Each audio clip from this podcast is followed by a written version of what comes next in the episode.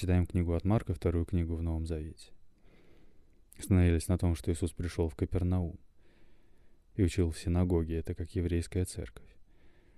И о нем разошлась молва по всей окрестности в Галилее, та область в Израиле, в которой находился город Капернаум. И читаем дальше, глава 1, стих 29. Выйдя вскоре из синагоги, пришли в дом Симона и Андрея с Иаковом и Иоанном. Теща же Симонова лежала в горячке, и тотчас говорят ему о ней. Подойдя, он поднял ее, взяв ее за руку, и горячка тотчас оставила ее, и она стала служить им.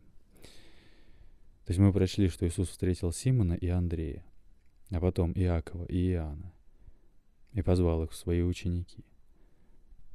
И вот они все пришли в дом Симона, и там лежала его теща в горячке. То есть мать его жены. Давай посмотрим в поиске. Горячка. Это. Болезнь, сопровождаемая высокой температурой, жаром. Лихорадка. Болезнь, сопровождаемая, основу, сопровождаемая ознобом и высокой температурой. В русском языке слово «лихорадка» обозначает как симптом повышения температуры, так и болезнь, сопровождающуюся в том числе этим симптомом. Со времен Гиппократа врачи стали разделять симптом высокой температуры и болезнь.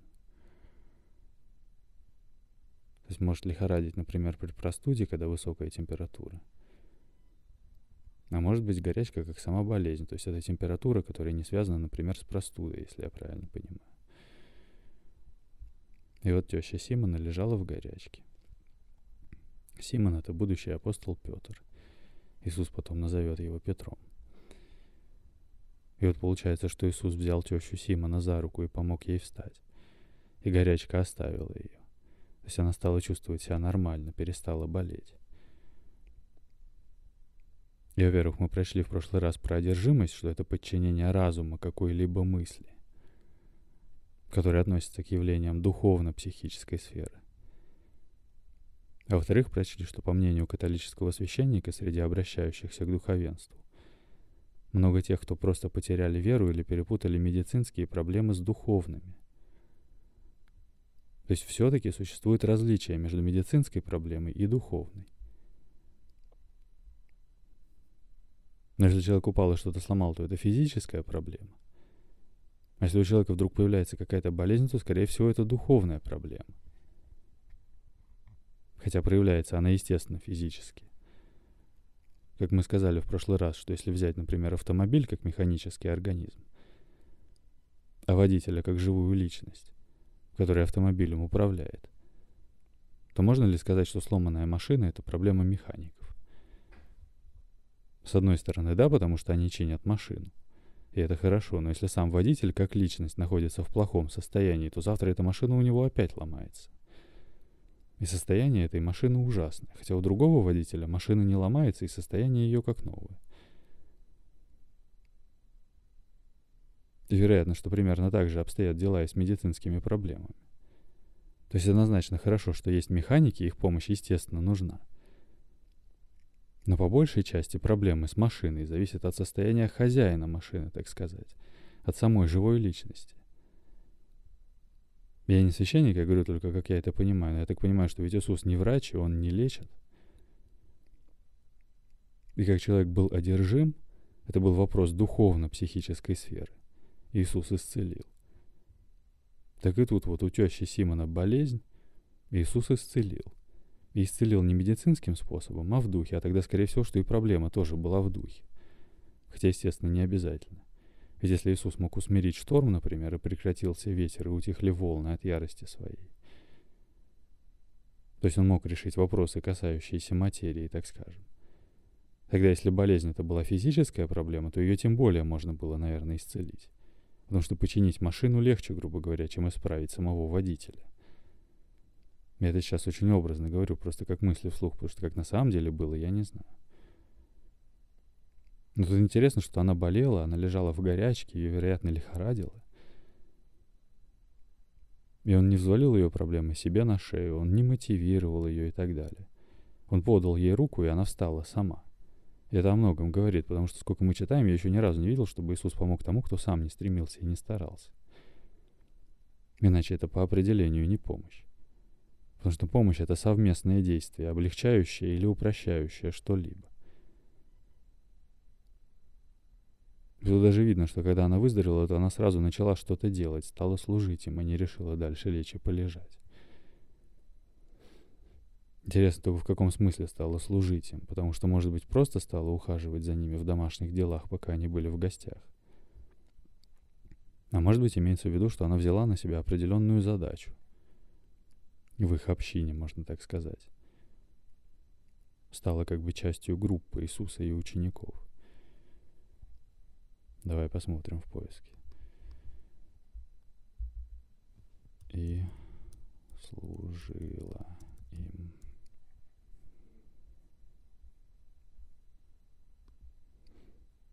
Служить. Первое. Исполнять свои обязанности по работе, состоять на службе. Второе. Состоять в вооруженных силах, быть солдатом, воином. Третье. Действовать по чьей-то воле и на чье-то благо.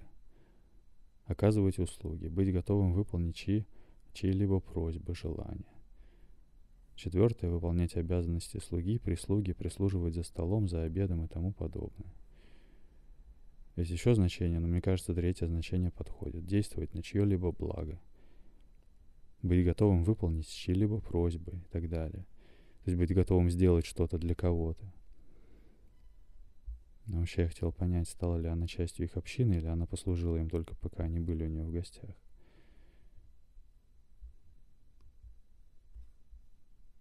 Еще нашел служить, родственно, помощь, услуга.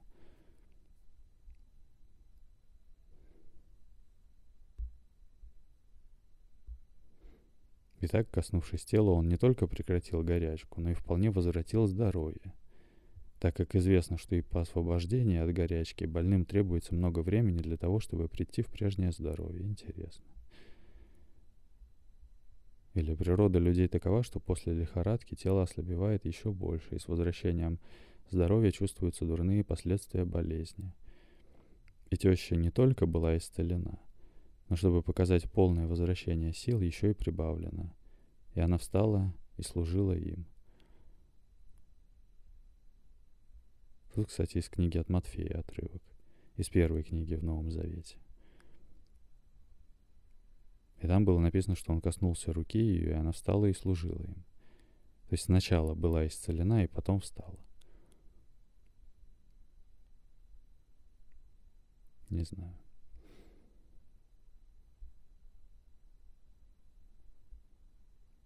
Еще вот самой распространенной и наиболее опасной в те времена болезнью была горячка.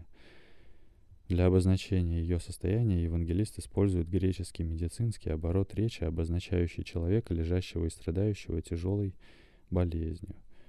Господь одним произнесенным словом исцеляет от этого недуга тещу Симона Петра. А давай, кстати, просто поищем что-нибудь вроде теща. Симона Петра.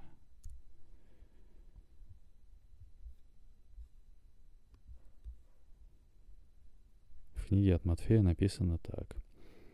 Придя в дом Петров, Иисус увидел тещу его, лежащую в горячке, и коснулся руки ее, и горячка оставила ее, и она встала и служила им. В книге от Марка написано так. «Выйдя вскоре из синагоги, пришли в дом Симона и Андрея с Иаковом и Иоанном. Теща же Симонова лежала в горячке, и тотчас говорят ему о ней. Подойдя, он поднял ее, взяв ее за руку, и горячка тотчас оставила ее, и она стала служить им. И в книге от Луги написано так. Выйдя из синагоги, он вошел в дом Симона. Теща же Симонова была одержима сильную горячку, и просили его о ней. Подойдя к ней, он запретил горячке и оставила ее. Она тотчас встала и служила им. Удивительно. Что мы только что читали в прошлый раз, как в еврейской церкви был человек одержимый. Иисус запретил.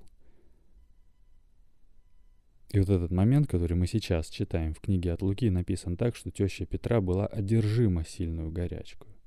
Иисус запретил. А во-первых, мы поняли, что одержимость — это подчинение разума человека какой-либо мысли. И согласно представлениям некоторых религий, это состояние, которое относится к явлениям духовно-психической сферы. А во-вторых, уже разобрались с тем, что слово «запретил» не в значении «не позволил», а в значении «воспрепятствовал», «остановил», «запретил». То что-то действовало на человека, оказывало на него какое-то влияние, удерживало человека в каком-то состоянии, держало его, он был одержим. И при этом одержимость — это подчинение разума какой-либо мысли, которая относится к явлениям духовно-психической сферы. Иисус запретил, то есть остановил или связал. Как, например, фраза «связать силы врага» означает, что он теперь не может действовать. То есть прекратил это воздействие. Иисус говорил, что свяжете на земле, то будет связано на небе. То есть вы, будучи на земле, сможете остановить какое-то воздействие на духовном уровне. Я так это понимаю, но я не священник и не религиовед. Но мы прошли как богослов и профессор Московской духовной академии говорит, что такого метода лечения, как изгнание злых духов, не существует. Потому что изгнание злых духов совершается над человеком, который явно одержим бесом, а не просто чем-то болен. А вот мы читаем в книге от Луки, что, выйдя из синагоги, он вошел в дом Симона, теща же Симонова была одержима сильную горячку, и просили его о ней. Подойдя к ней, он запретил горячки и оставил ее. Она тотчас стала и служила им. Это же не значит теперь, что горячка — это демон. Но это вполне могла быть некого рода одержимость. В том смысле, что одержимость — это подчинение разума человека какой-либо мысли, которая относится к явлениям духовно-психической сферы. Психосоматические болезни это называется сегодняшним языком. И насколько я знаю, врачи говорят, что чуть ли не 80% болезней относятся к психосоматическим. Хотя, конечно, я не врач, я не знаю. Но можем глянуть, попробовать. Напишу, например, в поиск психосоматические болезни. Психосоматические заболевания или психосоматические расстройства. От древнегреческого психи. Дух, душа, сознание и сома, тело. Группа болезненных состояний,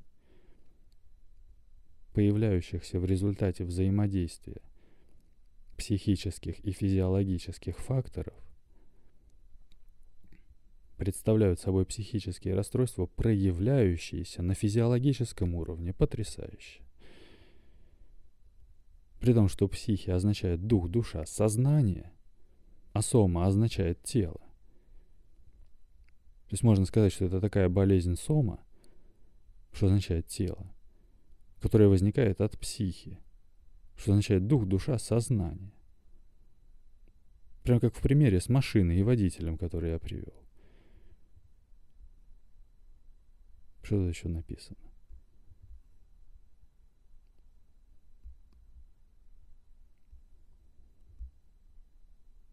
Психосоматические заболевания и соматоформные расстройства имеют сходные симптомы –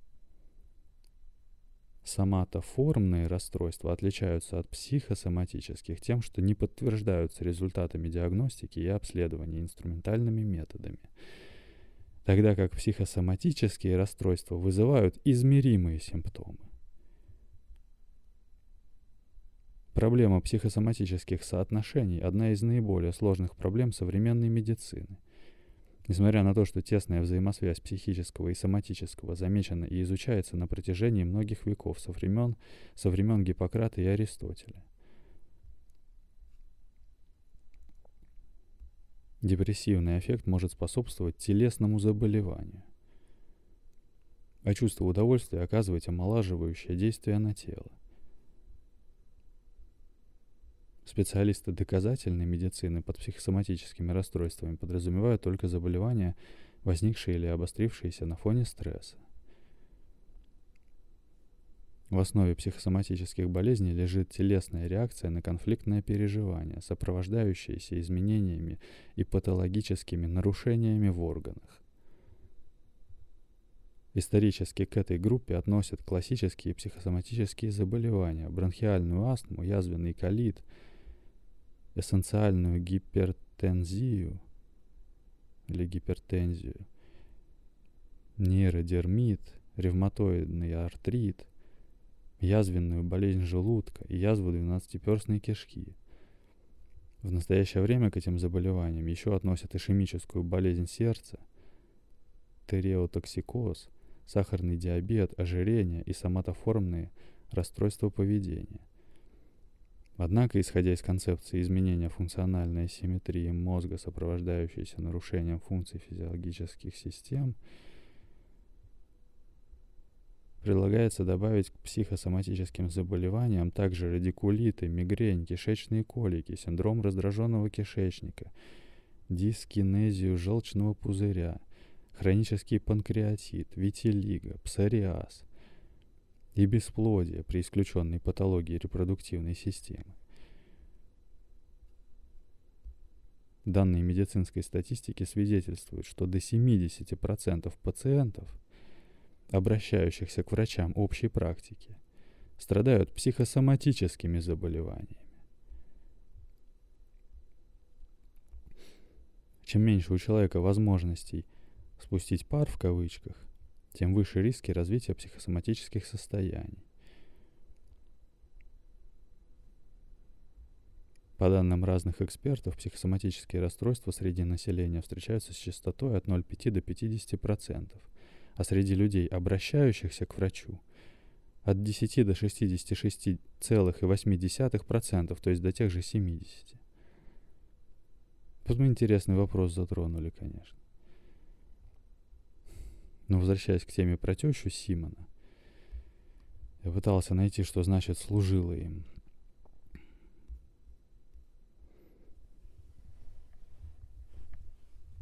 Вот дальше написано. Петр перед этим событием оставил все.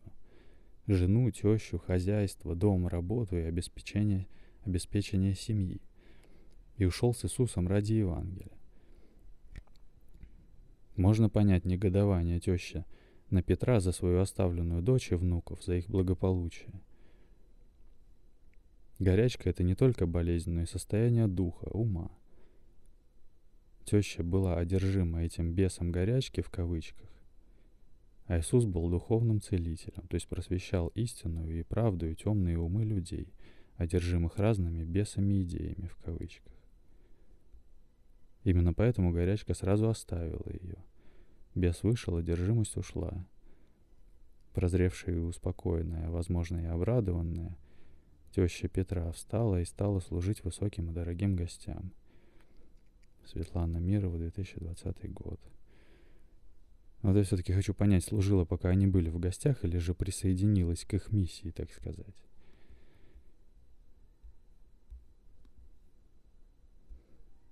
Еще апостолы Христовы не гнушались вступать в брак и рожать детей. Имели жен и сводные братья Иисуса. Имел семью и Симон Петр – Наверное, каждый знает имя брата апостола Петра, Андрея, получившего прозвище Первозванный. Знатоки, безусловно, вспомнят имя отца братьев, рыбака Ионы. Ведь Господь много раз обращался к Петру, говоря «Симон, сын Ионин». Однако мало кто интересовался тещей апостола Петра, которую Христос исцелил от болезни, его женой, которая помогала ему в проповеди веры, и детьми, воспитанными апостолом в строгости. Кто же они, члены семьи святого первого верховного апостола? Согласно жизнеописанию апостола Петра в изложении Климента Александрийского, теща Петрова, имя этой женщины, к сожалению, не сохранилось, являлась женой Аристовула, апостола из числа 70. Иначе говоря, тестем апостола Петра был Аристовул – этот Аристаул – заметная фигура в Новом Завете. Он приходится родным братом апостолу Варнаву, Варнаве, спутнику апостола Павла. Теща Петра, очнувшись здоровой, не остается нежиться в постели, но сразу возвращается к своему типичному женскому служению, накрывает на стол и хлопочет по хозяйству. Ну ладно, пускай, в общем, будет тогда пока что так. Служила, когда они были в гостях. Хотя, конечно, и другая версия тоже возможна. Ведь кроме 12 учеников за Иисусом ходило множество людей, в том числе и женщин. Вон написано, что Аристовул был апостолом от 70 а не от 12. И лично мне больше нравится эта версия. Дальше написано, в Священном Писании о жене апостола Петра ничего не говорится. Но ее присутствие явно подразумевается, ибо раз есть теща, значит должна быть и жена. Тем не менее, в церковном предании о супруге апостола Петра сведения есть. Согласно жизнеописанию Климента Александрийского, супругу апостола Петра звали Конкордией или Перпетуей. Она была дочерью Аристовула. Блаженный Феофилакт болгарский говорит, что за апостолами часто следовали женщины, которые доставляли им необходимое и всю заботу об этом принимали на себя, чтобы они занимались только проповедью – то есть вот опять же есть вероятность, что исцеленная теща Симонова вполне могла быть одной из этих женщин, которые сопровождали Иисуса и апостолов. Но опять же я не знаю. Дальше, согласно Клименту Александрийскому, у апостола Петра, у апостола Петра было двое детей, две девочки, Петронила и Филиппула, которые родились, скорее всего, до призвания Петра Иисусом Христом – есть группа исследователей, которая целиком и полностью поддерживает версию Климента. Например, на сайте Азбука Веры Святая Конкордия называется женой Петра и матерью его, его детей, Петронилы и Филиппулы. Хорошо. Так.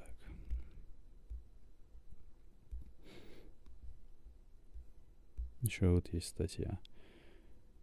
Матфей, Марк и Лука рассказывают эту историю, но мы можем задаться вопросом, почему?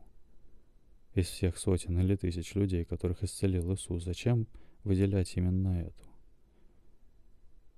Большинство людей, которых Иисус исцеляет в Евангелиях, незнакомцы.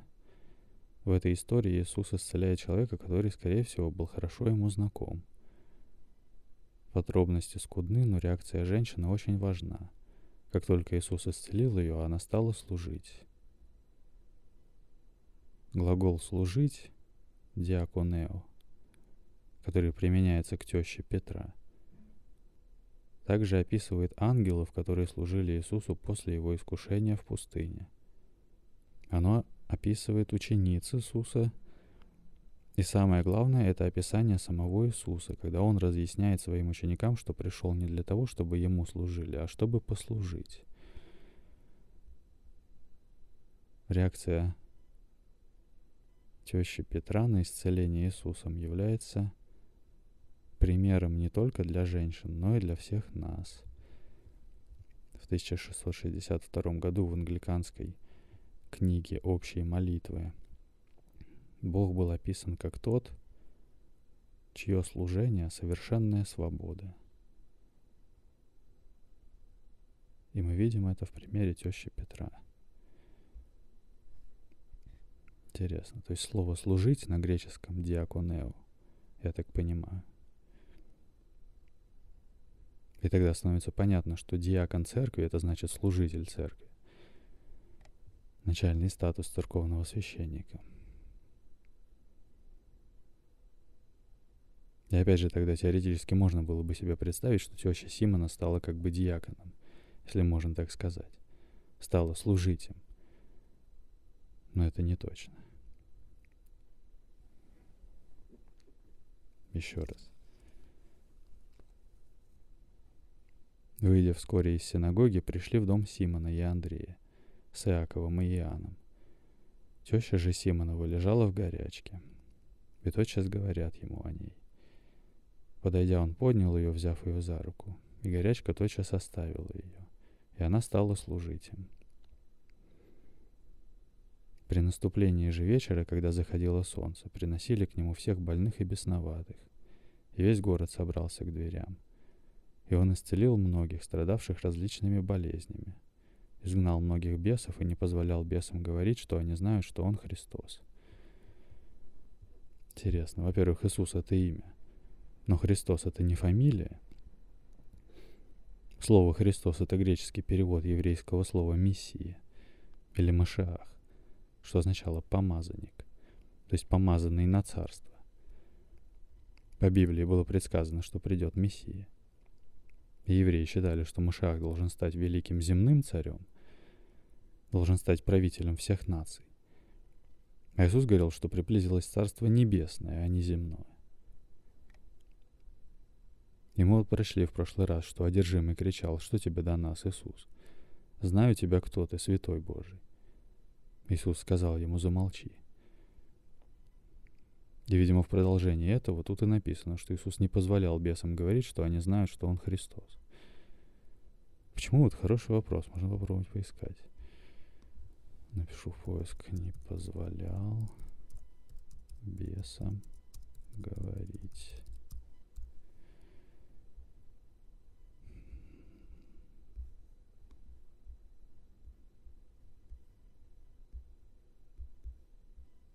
Ну, кстати, интересно, смотри, исцеления были совершены, как точно, со, как точно обозначает Марк.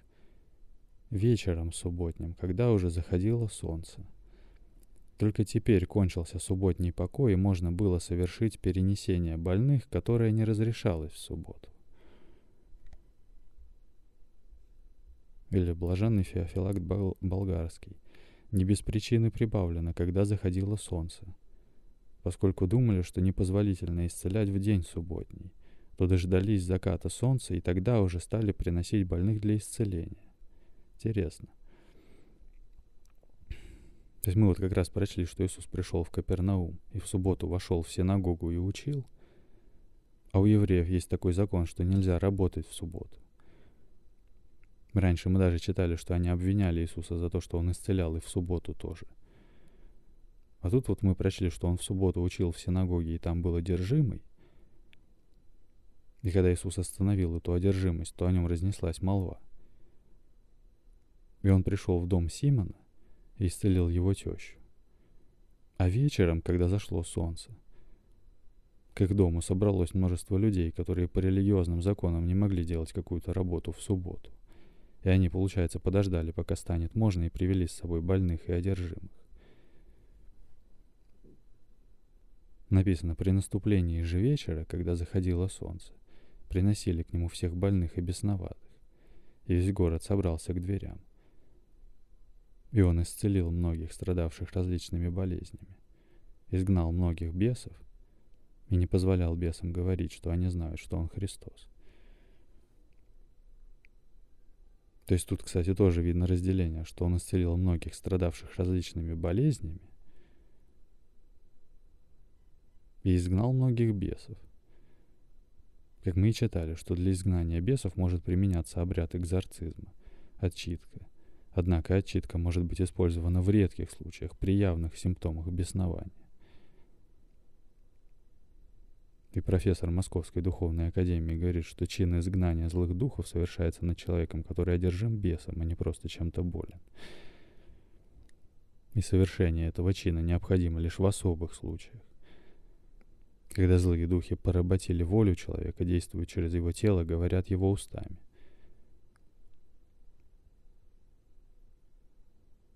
Видимо, в этом смысле и написано, что Иисус не позволял бесам говорить, что они знают, что Он Христос. Я бы, наверное, понял это так, что это не очень хорошо, когда кто-то плохой трубит о том, что ты хороший. Потому что из плохих уст это будет все равно восприниматься как что-то негативное. Хотя, опять же, я точно не знаю. Потому что мы читали, как Иисус исцелял людей и просил их не рассказывать об этом. А тут сейчас он запрещает бесам говорить о том, что Иисус это тот самый Христос, тот самый Мессия. Я даже не уверен, что имеется в виду, потому что если он запрещал это бесам, то он этих бесов, наверное, в тот же момент и изгонял – А не так, что они дальше пошли ходить, но он им просто рассказывать о нем не разрешил.